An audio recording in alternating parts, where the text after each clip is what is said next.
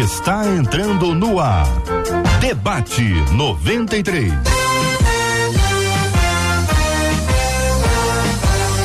Realização 93 FM. Um oferecimento Pleno News. Notícias de verdade.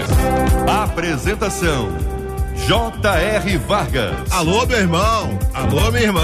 O J.R. Vargas chega daqui a pouquinho pro debate 93, tá?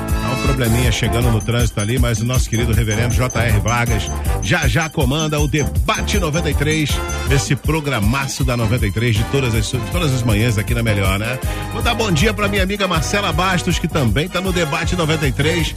Marcela Bastos, bom dia. Bom dia, meu amigo é Vidal. bom dia que eu te Meu terceiro bom dia de hoje, mandou bem no alô, meu irmão, alô, minha irmã, porque nós estamos aqui muito bem acompanhados. Bom dia para você, nosso ouvinte da 93 FM, que está aí acompanhando a gente no início de mais um debate 93, que hoje a gente recebe com muito carinho, Vidal, o pastor Ailton Desidério. Bom dia, pastor Ailton, seja bem-vindo. Bom dia, um prazer poder estar aqui, Marcela, Vidal, todos vocês, amigos, todos. Muito bom.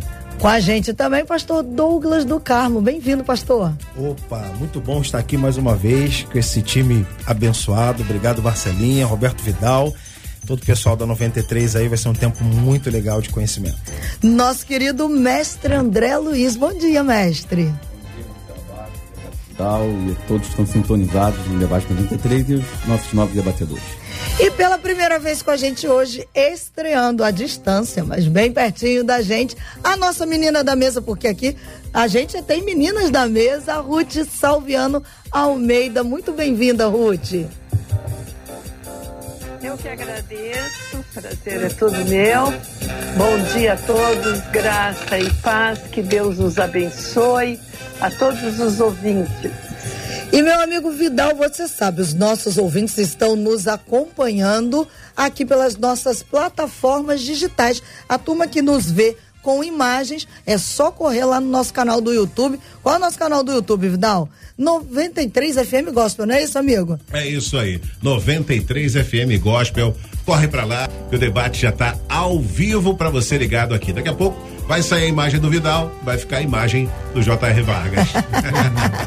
Nosso ouvinte também participa com a gente pelo WhatsApp 21 96803 8319 e pelo Facebook. Porque o tema de hoje, eu e o Vidal já demos uma palhinha mais cedo, não foi, Vidal? Verdade. E um ouvinte por e-mail nos lançou a seguinte questão. Diz ele: a Bíblia diz em Mateus 26, 41 que a carne é fraca. E aí ele continua: luto intensamente contra meus desejos carnais, porém tenho sofrido derrotas contínuas. Em Romanos 7, 19, diz ele, está escrito: Porque não faço o bem que prefiro, mas o mal que não quero, esse eu faço. Não vou desistir, mas confesso, tá difícil, viu? Como ser forte diante das minhas fraquezas e vencer a força da minha carne? Será que somente eu vivo esse drama? Vamos começar com o nosso querido pastor Ailton Desidério. Pastor, esse ouvinte que alega que está sofrendo derrotas contínuas da carne. Então, o tema é muito pertinente, é claro, não é você só que sofre com isso, somos todos nós que sofremos. Ah, o texto citado por ele aqui do ouvinte é, é, das palavras do Senhor Jesus. A carne é fraca, a continuidade, ou, ou an, antes disso é vigiar e orar porque a carne é fraca. Então aí está a relação já de uma é, forma de poder lidar com a carne. Eu acho interessante quando qualquer pessoa frente a um problema, ela reconhece e ela nomeia o problema. Porque ninguém pode vencer aquilo que não nomeia. Ok? Então a carne é essa tendência que nós temos ao pecado. Ele coloca aqui carne e desejos. Então, carne tem a ver com os desejos, com a nossa pecaminosidade com o fato de que, mesmo salvos, nós ainda estamos neste corpo mortal. E o processo é, a partir da salvação, de santificação, sem, o qual, sem a qual ninguém verá Deus. É um processo que nós temos é, para viver. Então é preciso meu ouvinte? Primeiro, você reconhece uma realidade, você fala que tem lutado, e aí você precisa nomear isso que você está lutando. Você aqui não quis, é, é, de repente, abrir, se expor, compreendemos, mas é preciso nomear. Com o que, que você está lidando? O que, que é isso? Né? Tem essa raiz, claro, está ligada a uma questão é, da nossa tendência pecaminosa, mas ela também pode estar ligada e associada às suas experiências de vida, né? à sua criação, a, a, a algumas outras coisas que a, reforçam e que deixam essa brecha para que haja essa, essa, essas quedas que você é, coloca. Bom, a Bíblia fala, você cita é, o apóstolo Paulo, miserável homem que eu sou, quem me livrará do corpo desta morte? É fato, para poder mostrar a nossa realidade, mas as, as palavras de Paulo, penso que semelhante às suas palavras, é uma questão de reconhecimento de quem nós somos para que nós possamos buscar em Deus aquilo que nós devemos ser.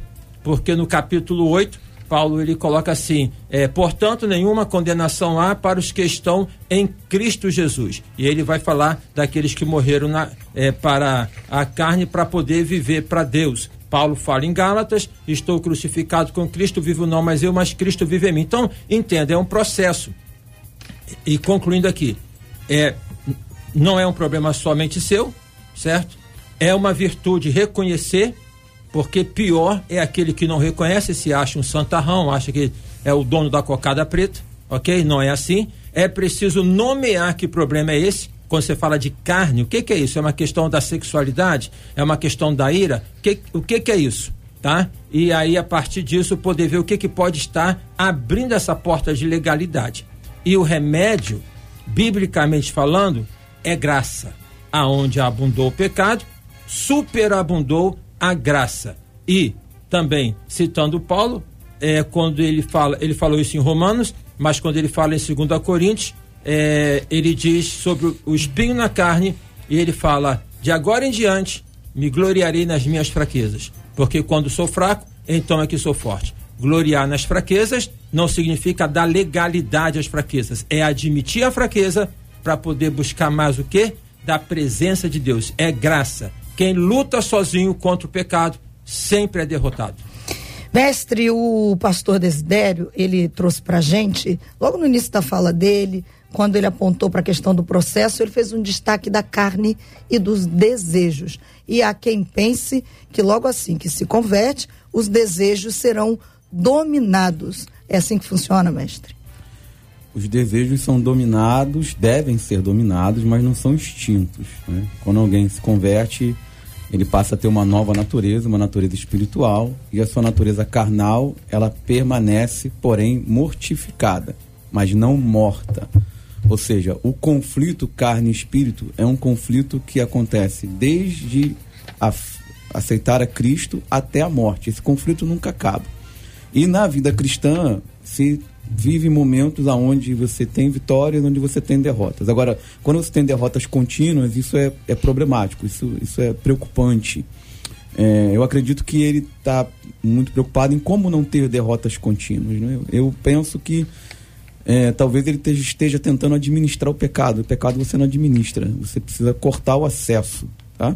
Então, um exemplo. Não estou dizendo que é esse pecado, não sei qual é a situação, né? Mas digamos que seja é, pornografia, que é um pecado hoje tão, tão comum, tão recorrente. É, é preciso cortar o acesso. Então, qual é o horário que você faz isso? Então, tira o telefone de perto de você. Ou coloca um filtro nesse horário, coloca uma senha que alguém vai colocar que você não sabe. Ou seja, como é que começa a criar mecanismos que dificulte o seu acesso. Esse pecado está em relação a um relacionamento ilícito, ou em relação a outra pessoa, bloqueia. Bloqueia o WhatsApp, bloqueia na rede social, quebra o chip. Ou seja, se você permite o acesso, o cérebro ele vai automaticamente buscar aquele comportamento. Então eu quero iniciar minha fala dessa forma. Pastor Douglas. Muito bem. Eu faço cor aqui a palavra dos dois amigos debatedores e acredito que o ponto de partida é, é reconhecer a necessidade de se preencher pelo Espírito Santo de Deus a tentar combater, enfrentar isso. Eu acho que esse é o ponto de partida, diria, diria até nobre, inclusive mais nobre ainda pelo fato de poder tentar expor isso para um público amplo, que é o nosso caso que nós estamos fazendo aqui agora no debate da Rádio 93. Então, assim, é importante que se reconheça isso. E eu acho que a melhor maneira de você tentar combater o domínio do pecado é você ser dominado por uma outra natureza. Fato e evidente, a natureza espiritual. Você tentar se encher de coisas boas e essas coisas boas vêm da palavra de Deus, de certa forma que as outras coisas que não são boas vão perdendo a força, vão perdendo a capacidade de domínio. Então, isso também é um exercício, isso é uma disciplina espiritual. E eu acho que isso precisa ser praticado com muita intensidade, porque essa pessoa vai se ver na condição de ser, de certa forma, assim, dominador, né? Desse pecado que tenta florescer dentro do corpo e dominar todos os sentidos dessa pessoa. É isso, não tem mágica, não.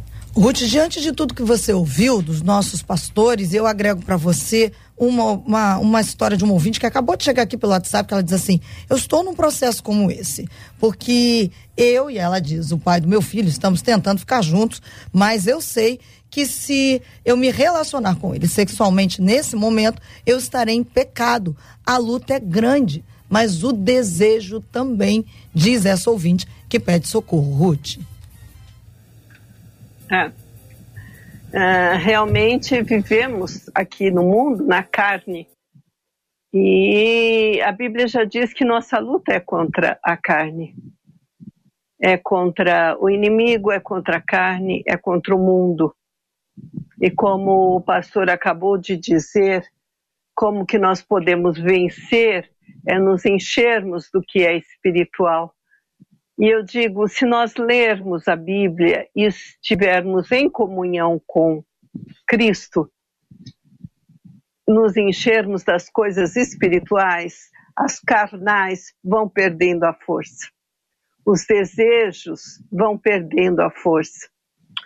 O próprio texto de Mateus uh, já traz a receita: vigiai e orai para que não entreis em tentação porque o espírito está pronto, mas a carne é fraca. É, é tão interessante, cada vez que eu leio a Bíblia, eu falo, gente, só não pratica e só não entende quem não quer.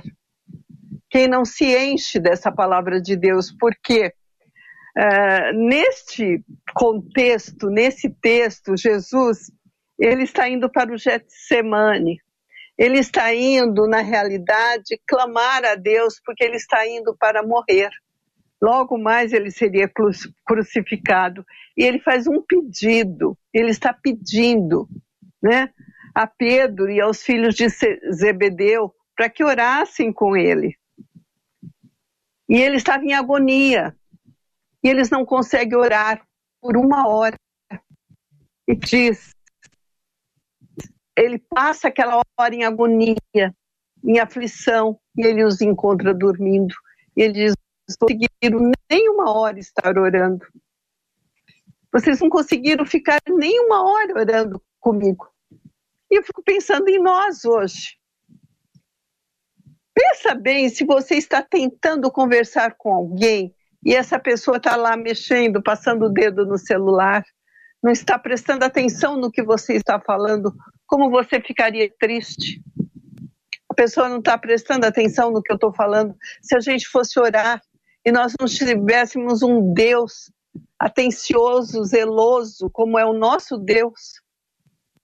Mas com certeza nosso Deus quer a nossa atenção, quer que nós estejamos, sejamos atenciosos com Ele. Assim como essa 20 ama seu marido quer se relacionar com ele fisicamente também.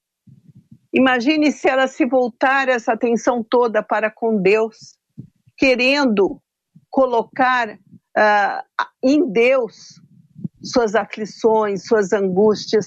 Tem um hino antigo que diz assim: ó, oh, que paz perdemos sempre, ó, oh, que dor no coração só porque nós não levamos tudo a Deus em oração.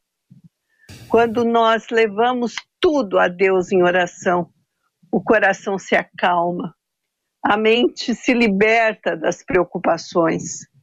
Então essa tentação da carne, ela é aliviada.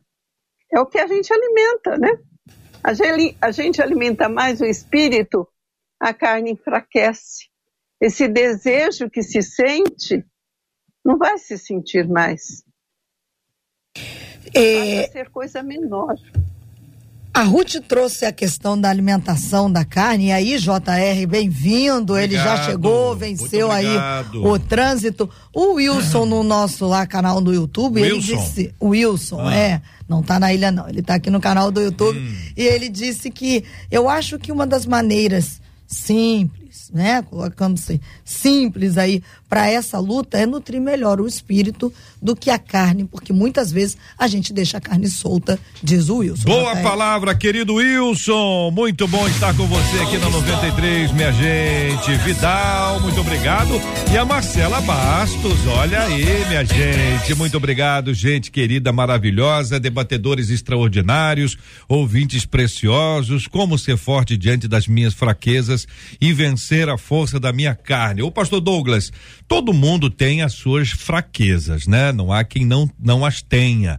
É claro que alguém pode, ao conhecer a sua fraqueza ou as suas fraquezas, enfrentar melhor esse assunto. Entretanto, nem sempre a gente consegue ter esse processo de autoconhecimento. Como é que funciona isso na sua perspectiva? Como é que uma pessoa, um ouvinte nosso agora, pode identificar as fraquezas dele? Ele provavelmente conhece as fraquezas do outro, mas nem sempre o outro conhece as fraquezas de si mesmo. Como é que a gente faz para ter essa, essa é, é, vasculhar esse nossa nosso interior para dizer, olha, cara, esse é um problema que eu tenho, ó, essa é uma dificuldade, misericórdia, senhor, não me deixa solto aqui não, que senão eu fico bravo. Muito bem, JR, eu acho que um, um pouco de introspecção e, e, e um pouquinho de, de, de, silêncio talvez faça bem é? para poder vir à tona uhum. algum tipo de necessidade, uhum. de limitação, enfim, de escorrego. Eu acho que não é difícil para uma pessoa detectar suas fraquezas. Eu acho que não é difícil. Uhum. Basta a pessoa ter esse olhar mais introspectivo e detectar alguma carência que ele precisa suprir. Então, essa parte eu, eu diria que qualquer pessoa minimamente sensata que tenha sua preocupação de cuidar mais da sua vida do que da vida do outro vai reconhecer as suas debilidades. Eu acho que é fácil assim, pastor. Olha, eu, tô achando eu, eu, que não é fácil assim, não. Acho que talvez para o senhor seja mais fácil. O senhor, o senhor é mais introspectivo, tem uma capacidade de, de, de análise, de autoexame, mas eu acho que para a maioria das pessoas, isso não é uma coisa tão simples assim, não. Olha, JR, é? pelo menos deveria. Ô, ô mestre André, o senhor não acha? O senhor acha que também é fácil, na sua opinião?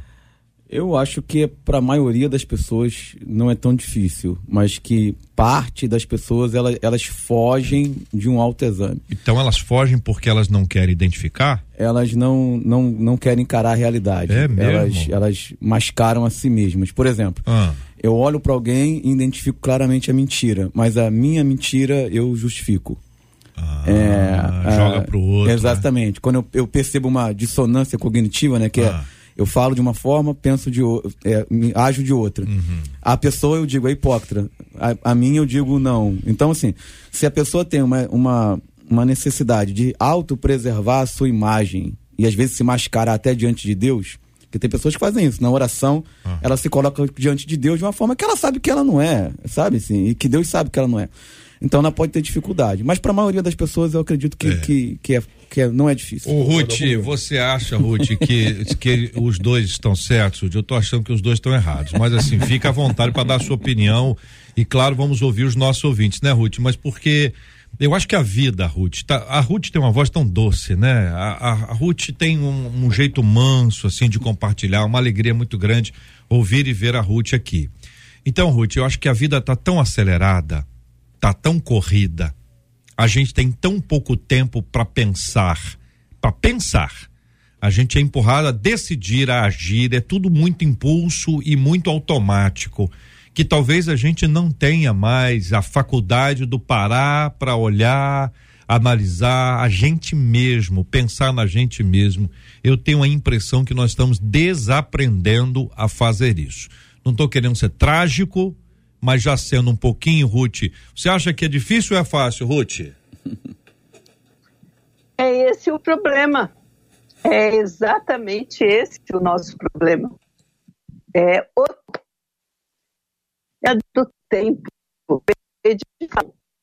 Congresso de mordomia, citei até o Lavo Bilac, nós gastamos os minutos sem tempo, né? E fazer, fazemos pouco caso das horas. Uh, e a, a, receita bíblica que do, do versículo-chave aqui é vigiar e orar.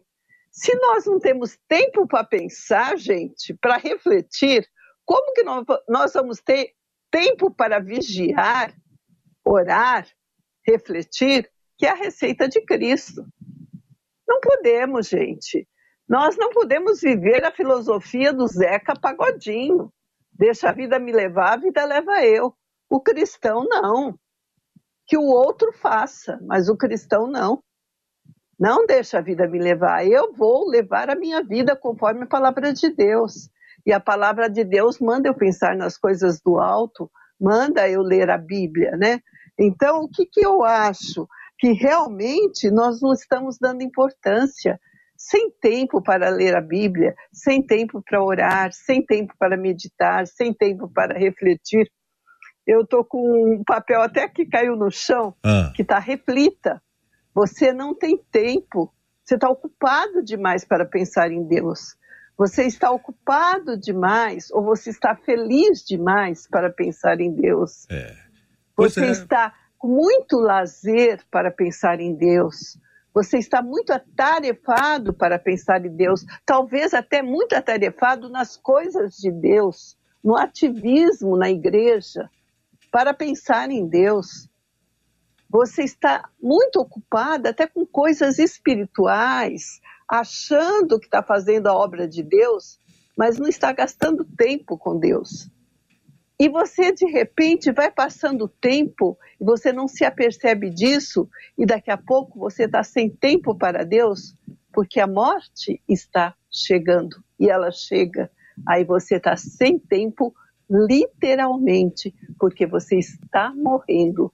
Aí você não tem mais tempo mesmo e perde a oportunidade que você tem aqui na Terra para pensar em Deus. Olha, como porque o, Ruth, depois o Ruth me tira uma dúvida. Você está lendo isso que você acabou de falar ou você está improvisando? Que coisa não, linda. Não tô lendo. Que coisa linda, Ruth. Você é uma po poetisa muito abençoada pela graça de Deus. Querido pastor Ailton de Desidério, vamos imaginar a seguinte cena, tá certo? O senhor é um psicólogo, é um pensador, é um pensador, zoeira e pensador. o, a gente pega lá uma pessoa que está sentada ali num canto e se diz assim, tá fazendo o quê? Eu estou pensando na minha vida a maioria das pessoas vai dizer o quê? Você está à toa. É uma pessoa está à toa, está pensando na vida, está à toa. A, a impressão que a gente tem é que é proibido pensar, produzir essa autoanálise, esse autoexame, essa avaliação, essa pesquisa interna. Pastor Ailton Desidério, como a, arrumar o nosso tempo e ajustar a nossa vida para que não pareça que a gente está perdendo tempo pensando na própria vida. Vocês estão dizendo que é importante que se faça isso até para identificar as suas falhas. Fala, pastor. Então, é, parece fácil, mas é difícil. A Bíblia fala enganoso é o coração. Então, existe uma construção de pensamento, né, construção do homem natural, que tende a tampar, que tende a justificar, que tende a não encarar o problema. É uma tendência que há em todos nós, entendeu? Daí, uhum. repito, a Bíblia fala: enganoso é o coração. O é. que que acontece? Penso eu. Essa questão do tempo de poder pensar, e aqui que o pastor colocou muito bem, é, me remete à questão do salmista. Hum. Quando o salmista disse o seguinte: Sonda-me, ó Deus, e conhece o meu coração. Vê se há em mim algum caminho mau e guia-me pelo caminho eterno. Então, esse tempo de pensar, né, é, é, é, dentro da cultura até dos cristãos lá nos primeiros séculos, hum. é da ordem de uma meditação, é de uma ordem de você. Por exemplo, hum. a gente fala em orar e fala em ler a Bíblia. Pode-se ler a Bíblia sem se apropriar do que a Bíblia está dizendo. Por quê? Porque aquilo que está sendo lido precisa ser digerido, precisa ter meditar, precisa ter aquele tempo em que você possa assimilar isso. Então, tem essa, é, essa peculiaridade. Por outro lado, quando a gente olha assim, é, no caso aqui do ouvinte, ah, porque tem essa questão do, da tendência da carne. Ok. Então, é preciso entender que essa questão é o que aparece, é o que está ali. Mas o que está levando a isso? Por exemplo, algumas questões de pessoas que estão em algum tipo de vício estão no vício por conta de um movimento interno de ansiedade. E aí o vício é aquele espaço onde ela tende a buscar para poder relaxar essa ansiedade. Então, a meditação perante Deus é uma é uma é uma realidade, é algo importante de ser feito. E esse momento também de poder buscar ajuda para ver o que que é isso que está acontecendo, que está ali é, que não está sendo visto, ou seja, a pessoa, ah, tem um pecado, ela fez isso, fez aquilo, ah, ok, mas o que que está ali, né, dentro desse contexto em que está, eh, de repente, alimentando o pecado. Então uhum. tem a meditação, tempo uhum. de pensar, mordomia do tempo e buscar ajuda, falar com alguém, Muito bem. diz o texto. São 11 horas e 30 minutos na 93 FM. Nós estamos apresentando juntos aqui, minha gente, com o pastor Ailton Desidério, Ruth Salviano Almeida, pastor Douglas do Carmo, mestre André Luiz, o nosso debate 93 de hoje, buscando compreender essa realidade. Olha só o tema. A Bíblia diz em Mateus 26, 41 que a carne é fraca luto intensamente contra meus desejos carnais, porém tenho sofrido derrotas contínuas. Em Romanos 7,19 está escrito: Porque não faço o bem que prefiro, mas o mal que não quero, esse faço. Não vou desistir, mas eu confesso que está difícil. Como ser forte diante das minhas fraquezas e vencer a força da minha carne? Será que somente eu vivo esse drama? E aí, querido mestre André, eu converso com o senhor sobre esse texto de Paulo aos Romanos. Não fazer o bem que prefiro, mas o mal que não quero, esse faço. Essa luta, esse processo interno, essa dificuldade que o apóstolo Paulo declara. Verdadeiro suficientemente para assumir isso diante da igreja. E aqui abrindo e ampliando isso diante de nós todos como é que o senhor analisa esse texto? Paulo, ele ali de maneira clara mostra que encontra nele, quando ele olha para ele, né, ele está fazendo esse autoexame que foi dito aqui antes, está olhando para dentro de si, que existe nele uma incoerência, que existe nele duas vontades. Existe uma vontade do homem espiritual e uma vontade do homem carnal. E que às vezes a vontade do homem espiritual se estabelece, às vezes a vontade do homem carnal se estabelece. Isso é uma realidade de todo cristão, ou seja, todo cristão em algum momento ele vai se encontrar em algum tipo de incoerência. O problema é, o mesmo Paulo diz que nós não devemos ser dominados pelo pecado, que nós morremos pelo pecado e que nós recebemos poder para vencer o pecado. Então Paulo, ah, ele vivia uma vida onde ele mais vencia que perdia. É, eu acho que essa é, é, a grande questão. Se, se eu estou constantemente vencendo, em algum momento eu sofro uma derrota, ela é natural no processo da vida cristã, não é? A gente continua a luta e continua. Agora, se alguém tem um processo de contínuas derrotas, ele precisa até avaliar a sua regeneração, né? Se ele fui realmente regenerado, a minha conversão é real, há uma nova natureza em mim para que eu possa lutar contra o pecado. Então, é, existe uma incoerência, mas eu não posso usar essa incoerência como modelo de vida. Uhum. Ou seja, ah, como o próprio ouvinte diz na, na, sua pergunta, ah, Paulo diz isso, então eu também vou agir dessa maneira. Não, é. Paulo, Paulo olha para isso e depois ele diz: miserável homem que sou. Quem me livrará do corpo dessa morte? Aí ele mesmo vai responder. A resposta está lá na ressurreição de Jesus, no poder do Espírito Santo. É que a gente tem a impressão, né, mestre, que Paulo era anjo. Não. Né? Que era santo. A gente chama de São Paulo. Paulo era difícil. Como se ele fosse um santo, um homem normal, né, pastor Douglas? Um homem como a gente.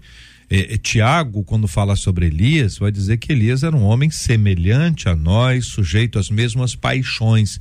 São declarações bíblicas que nos permitem identificar que a nossa luta não é diferente da luta deles embora, obviamente, em contextos, em circunstâncias diferentes, e longe de nós queremos parecer com eles, mas que essa, essa similaridade em razão da nossa carne, ela está posta na Bíblia, né, pastor Douglas? Então, exato. JR, eu, eu, eu, eu vou tentar ser, simplificar aqui uma questão que é polêmica, né? É. Eu diria. De que forma? Hum.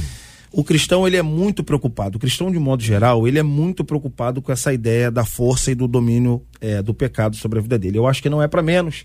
Tem que haver essa vigilância, tem que haver esse cuidado e coisa parecida.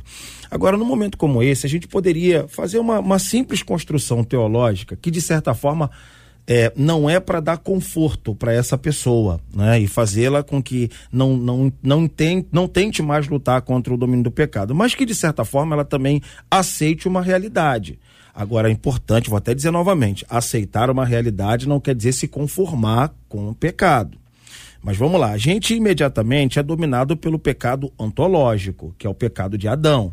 Então o ser humano já tem uma tendência contra Deus, que ela é diminuída pela força do Espírito Santo. Então isso já é um pecado ontológico, está dentro do indivíduo, isso só vai ser retirado quando a gente passar pela ressurreição, não é? E você tem uma declinação do pecado, que é o pecado que se expressa na corporalidade, ou seja, o pecado moral e, e coisa parecida. A pessoa pode lutar com todas as suas forças, pode ser o mais santo que for, pode ser da igreja mais ungida que for, ela vai recorrentemente se encontrar na limitação do pecado. Então, isso, de certa forma, é para a pessoa poder entender que ela pode expressar o máximo das suas forças e ela nunca vai se encontrar num estado perfeito de santidade. E é importante que a gente diga isso e a gente sempre tem aquela preocupação que isso pode reverberar de uma outra maneira, uhum. como o mestre André falou aqui. Uhum. Ah, então, se até Paulo, que era um homem é. muito ungido, não, não conseguiu vencer, então eu tenho uma justificativa aqui para, de certa forma, também não vencer. Não é isso que a gente está falando. Claro. Mas uma coisa não anula a outra. A verdade é essa: a gente vai conviver com a força do pecado se expressando na nossa materialidade o tempo inteiro. A gente vai conseguir diminuir o poder dele? Sim, quanto mais a gente se envolve com o Espírito Santo, que o mestre André já pontuou excelentemente bem. É Romanos capítulo de número 8, que é aquele que diminui a força do pecado, aumenta o domínio de Cristo sobre o corpo, e aí Paulo diz: não torne a reinar o pecado, o pecado no vosso corpo mortal. Então, é uma, um, uma disciplina, é um exercício. Então, para a gente poder, pelo menos resumir aqui a minha fala, a pessoa precisa se encher cada vez mais do poder do Espírito Santo, vai se ver recorrentemente no desafio do desejo, mas ela vai ter, de certa forma, um alívio sobre a compulsão ou a compulsividade da carne no corpo dela. Tudo bem. São 11 horas e 36 minutos. Marcela, eh, nós iniciamos ontem aqui um concurso para acolher aqueles que foram rejeitados no louvor, né? Eh, os pastores estão aqui, eu acho que alguns deles cantam. A Ruth com certeza canta, os demais aqui eu não sei. O Ailton Desidério, ah. duvido. Mas, mas a gente tem aí essas, essas possibilidades, né, Marcelo? E aí os ouvintes reclamaram que alguns deles disseram que iam cantar nas, nas suas igrejas, mas eram, eram rejeitados porque havia uma preferência pelos amiguinhos, miguxa, como é que é o nome dos negócios? É, os parceiros, Parceiro lá, os e tal. É. E aí nós abrimos um quadro chamado Os Rejeitados no Louvor. Que Foi. as pessoas que foram rejeitadas. Eu ontem já falei isso aqui, eu fiquei desconfiado que os, as duas que cantaram ontem cantaram muito bem. Eu tô achando que estão aproveitando a oportunidade para cantar, não foram rejeitadas, não. Mas hoje nós vamos ter aí mais gente participando conosco e, o, e os nossos ouvintes podem enviar. Mas o, o que nós estamos abrindo aqui são os rejeitados. Ah, foi cantar na igreja, não não pôde, a gente está dando uma oportunidade aqui, não é isso? Isso aí, é aquela história. Foi rejeitado lá no louvor, segundo o parâmetro aí que surgiu naquele debate 93 de terça-feira. Envia pra gente um áudio, 50 segundos, tá, gente? No máximo. No máximo, é. 50 segundos. tem que ser música conhecida. Cantando um pedaço de uma música conhecida pra gente. Aham. Envia pelo WhatsApp 21 96803 8319. E quem vai escolher a melhor? Ah, os debatedores. Debatedores. Então tá é. tá bom. Então os debatedores São daqui eles. a pouquinho. mas esses aqui vão, vão. A Ruth eu sei, mas os demais aqui eu não sei não, hein? Vão apurar os ouvidos, serão apurados é. hoje, aí vão escolher. Tá bom. Olha, por aqui, uma das nossas ouvintes pelo YouTube disse assim: Eu acho, na verdade, é que todos nós temos sim um pecado oculto que a gente quer cultivar, diz ela. Um só? É, e ela não disse que quer esconder, não, que ah, quer cultivar. Cultivar. Oculto é, que quer cultivar. Que quer cultivar, exatamente. Um outro ouvinte disse assim: acho que vencer a si mesmo sem os frutos do espírito é impossível, principalmente no que diz respeito ao domínio próprio. Uma outra ouvinte contou para a gente o seguinte: eu consegui vencer essa luta contínua a partir do momento que eu entendi o propósito que Deus tinha para minha vida. Percebi que o propósito de Deus, o amor dele era muito maior do que o meu desejo. Hoje eu posso dizer, vale muito a pena ter um relacionamento com Deus e vencer aquilo que nos impede de crescer em comunhão com Deus. Desidério, querido, sua perspectiva. Então, eu vou na direção do pastor Douglas. Eu acho que você colocou muito bem essa questão de poder não minimizar o pecado. Mas fala sério. Põe um pé na terra. Nós estamos aqui. Nós somos é, tendenciosos ao pecado e não significa legalizar isso, tá? Eu penso que a gente dá, é claro, a, a, conseguimos ver aquilo que aparece aos olhos nus, né? Mas Jesus falou é, daqueles que, sobre o adultério, que pensou, já adulterou com ela. Então imagina se fosse projetar um filme dos pensamentos de todos nós no telão. Como é que isso ficaria? Então nós estamos observando que a questão não é tão somente lá na ponta. Chegar na ponta já é como se fosse uma consequência de um desastre é, mais configurado. Precisamos entender quem nós somos, precisamos desconstruir espírito religioso, porque o espírito religioso, à luz do que Paulo coloca em Romanos 7, é só nós lermos Romanos 7, ele está discutindo o quê? A questão de que a lei é que trouxe consciência do pecado. Se não tivesse lei, não teria consciência do pecado. Ou seja, já existe em cada pessoa, independente de ser crente ou não, uma consciência moral do que é certo ou errado com as suas gra graduações, entendeu? Então, Paulo está falando sobre isso. E aí ele, ele, ele fala que a lei, ela, ela não, é, não é hábil para poder lidar com isso. É quando ele chega nesse momento. Miserável homem que eu sou. Se for pela lei, me desculpe a expressão, estou ferrado. Entendeu? Então, o que ele coloca nesse caminho? O caminho é a graça. O que, que é a graça? A graça é quando eu desisto de, por mim mesmo, querer me dominar mas a graça invade o meu coração. A ouvinte aqui falou sobre os frutos do Espírito. Esse é um outro equívoco. Não são frutos do Espírito. É fruto, no singular. E tem as características do fruto do Espírito. Então, ah, eu vou buscar o domínio próprio. Não se busca o domínio próprio.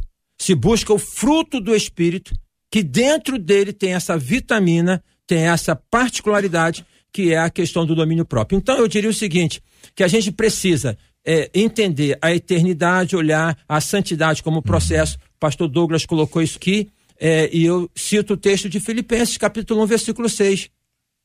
Aquele que começou a boa obra em minha vida, ele a concluirá. Nós não estamos prontos. Não considerem com isso legalizar o pecado. Não é isso que eu estou falando. Uhum. É nós reconhecermos quem nós somos, buscarmos da graça de Deus, parar de lutar por nós mesmos, né? A força do pensamento positivo, não vou fazer mais isso, só tudo errado.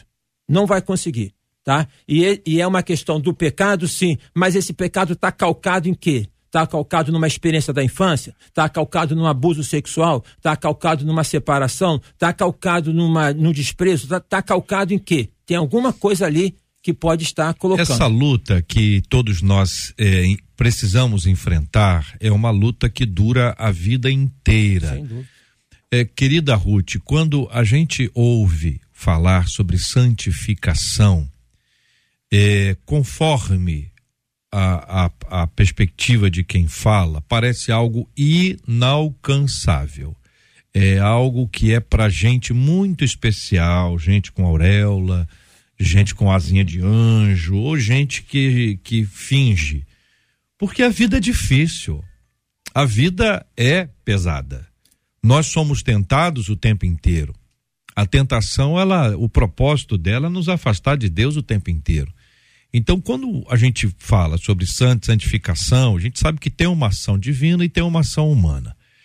E a gente às vezes pesa muito as duas coisas para a gente poder assim trazer isso para a realidade. Então o que eu peço a você que é um especialista nesse eh, nesse tema que envolve as meninas, né? Com tantos livros que você tem tem escrito a respeito das mulheres, pesquisado mulheres que são assim eu, eu chamo quando o Rude quando eu conheço uma pessoa assim muitas pessoas dizem parece uma anja né? Parece um anjo. Mas são pessoas de carne e osso com problemas como a gente tem. Como desenvolver a santificação na nossa vida, para que a gente viva de acordo com aquilo que Deus espera de nós? Então, quando nós nos convertemos, nós passamos pelo processo da conversão, da regeneração, da santificação e lá no céu a glorificação. Oh glória, oh glória. Mas nós temos que passar pela santificação. E não é fácil, não. Não é fácil. Eu acabei de escrever sobre as teólogas da igreja medieval. Elas foram chamadas de místicas, e até assusta a palavra misticismo, mas elas nem sabiam que eram místicas, uhum. porque esse termo surge depois. As, as chamaram de místicas, mas o que elas buscavam era comunhão com Deus, era santificação. E elas buscavam uh, uma fortaleza da alma, um castelo da alma, um refúgio secreto, um lugar para conhecer a Deus e para uh, uh, experimentar a Deus, como Bernardo de Claraval na Idade Média. E ali Deus falou com elas. E elas foram profetisas que Deus ordenou que elas saíssem do claustro. Eu acho isso lindo, porque para mim, quem está no claustro não está cumprindo o que Deus disse. Como que você esconde a luz você é sal e luz do mundo. Como é que você fica buscando iluminação só para você? Você tem que estar no meio do povo. Saia, vá. E elas foram, e elas saíram, e elas colocaram o dedo no nariz do Papa, do, dos imperadores, para eles não pensarem nos próprios interesses, mas cuidarem do rebanho de Deus. Então elas buscaram primeiro essa comunhão com Deus, elas encontraram a Deus, elas ouviram a voz de Deus. E elas escreveram na língua do povo. E elas foram mães das línguas europeias. A santificação produz esse fruto do Espírito Santo, porque aí elas cuidaram dos necessitados, elas apontaram o erro do povo, elas apontaram erros do, do clero, elas despertaram a igreja, o clero queria ouvir falar, elas mostraram a Bíblia na língua do povo, elas traduziram a Bíblia na língua do povo. Então, essa santificação não é algo só para você, é algo que vai para o próximo. Por isso que todos devemos buscar a santificação, né? Porque a santificação ela, ela vai nos ajudar a conviver nesse mundo podre, corrupto, que a gente fica perdido, triste, sem saber o que fazer. Mas nós temos paz com Deus, comunhão com Deus, paz com o próximo, aí a alegria. É tudo de bom, realmente. Obrigado, querida Ruth. Nós temos aqui uma perspectiva que é muito interessante, gente, porque quanto quanto mais nós buscamos a santificação, mais nós dependemos de Deus. Santificação não é ser santarrão, não é se sentir melhor do que o outro. É o caminho contrário, oposto a esse. Quem busca santificação, ele fica cheio de Deus e vazio de si mesmo. Essa é a tendência. Então não haverá nenhuma análise comparativa, não haverá, não haverá um olhar para o outro com desmerecimento. Então veja que uma das formas eficientes para nós enfrentarmos a nossa carne é buscarmos a santificação, sem a qual ninguém, absolutamente ninguém, verá o Senhor.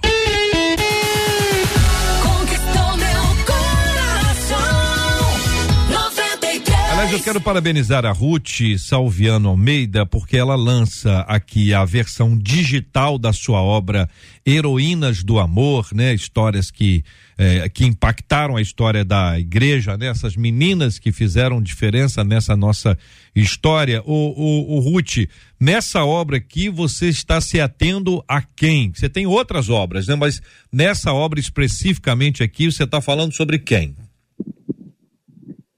Deixa eu ver para que lado que eu. Tá ótimo, tá ótimo assim. Heroínas do amor. Heroínas do amor são mulheres que a princípio eu queria chamar de heroínas anônimas. Todas foram anônimas, porque elas não foram muito citadas, mas que elas trabalharam às vezes para grupos muito pequenos, por isso foram desconhecidas, e outras, porque nós sabemos que ao longo da história as mulheres não foram citadas. E eu dei aula há 20 anos na faculdade teológica e ficava inconformada com isso.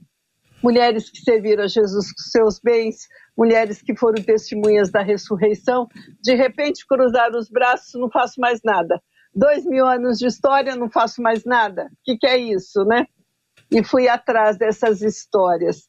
E essas mulheres, elas falaram para poucas pessoas, mas só a eternidade vai aquilatar o bem que elas fizeram. E vai aquilatar o que, que não foi feito pelo silêncio delas. Então, nós temos a Edmeia Williams, que fala a multidões, que é internacional, né? é uma preletora internacional, que fez um trabalho bonito na favela do Rio de Janeiro, para as crianças entre aulas, né? Nós temos a fundadora do Betel Brasileiro, temos a Ana Horner, no Colégio Piracicabano. Elas mantiveram o colégio aberto para uma aluna durante seis meses, e a Irene Tupinambá, Tupinambá uma musicista que forjou o caráter de seus alunos, e tantas outras, paraplégica, com filhos especiais, eu chego até os dias atuais. Então, mulheres assim, que foram abençoadoras de vidas, mulheres que estão só em páginas de jornais, algumas em revistas, algumas assim em livros antigos. Às vezes a gente pega livro de denominação, livros grossos e lê aquele livro inteiro e não tem uma citação de uma mulher, né? A gente fica até triste, mas a gente vai fuçando. Eu brinco que eu vou fuçando e vou encontrando alguma coisa. Mas Heroínas do Amor da God Books tem o e-book, é claro, né? Tem o e-book e tem o livro físico. Quem se interessar vai ser abençoado. Tem a reflexão, a história uhum. pequenininha, mas impactante, um versículo bíblico, a reflexão e a oração. Muito bem, Quem querida Ruth. Heroínas do Amor está aí disponível no Toca Livros, book Amazon Kindle, Google Play Books, iBooks e Kobo. E você pode participar e ser abençoado ah, pela nossa querida Ruth, pelas obras que ela escreve. Ruth, muito obrigado pela sua presença hoje aqui entre nós. Deus te abençoe muito, tá? Deus abençoe vocês. Obrigado, querido pastor é, é, Douglas do Carmo. Obrigado, queridão. Obrigado, meu amigo JR. Obrigado, Marcelinha, mais uma vez. Obrigado pelo convite. Estar aqui com vocês, debatedores, sempre enobrece muita conversa. Deus abençoe também nossos amigos ouvintes e que a gente espera sempre ser canal de Deus para poder iluminar a compreensão de tanta gente. Mestre André, obrigado, hein, querido. O Mr. Robert Brasil mandou um abraço pro senhor lá de Londres. Amém. É o pior que é isso mesmo, você sabe, né? Você sabe que é isso mesmo, não é isso? Não é o nome dele? É isso. Mr. Robert Brasil. Eu agradeço. From London. É um, é um, é um prazer. É, quero dizer que sou fã do trabalho literário da, da, professora Ruth. Tem um livro dela, Mulheres Protestantes, Vozes da Mulher Protestante. É um prazer. E, em último lugar, só quero dizer: pese as consequências do pecado, tá? É uma forma de você poder evitar de pecar. Pese as consequências. Querido Desidério, obrigado, meu irmão. É, eu que agradeço, obrigado por poder estar aqui. Um abraço para todos vocês, que Deus abençoe e dê graça. O versículo é o seguinte: onde abundou o pecado, superabundou a graça. E aproveito também para destacar e dar parabéns para a irmã Lisária. Ela é membro da Igreja Batista do Meia e que Deus abençoe no dia de hoje. Parabéns. Muito bem. Uma de nossas ouvintes diz o seguinte: confesso que sou muito sensível e às vezes choro até demais, sabe, gente? O problema é que qualquer acontecimento acaba me afetando muito, me jogando para baixo, me arrancando a coragem. Eu sei que vivemos um tempo em que muito se fala sobre coragem e perseverança, mas o que fazer quando não alcançamos esse lugar? como administrar as emoções de, de maneira que elas me joguem, não me joguem na lona. Falta de coragem significa falta de fé. Como encontrar coragem para viver? Estes e outros assuntos estarão, se Deus quiser, amanhã, a partir das 11 horas da manhã, em mais uma super edição do nosso Debate 93.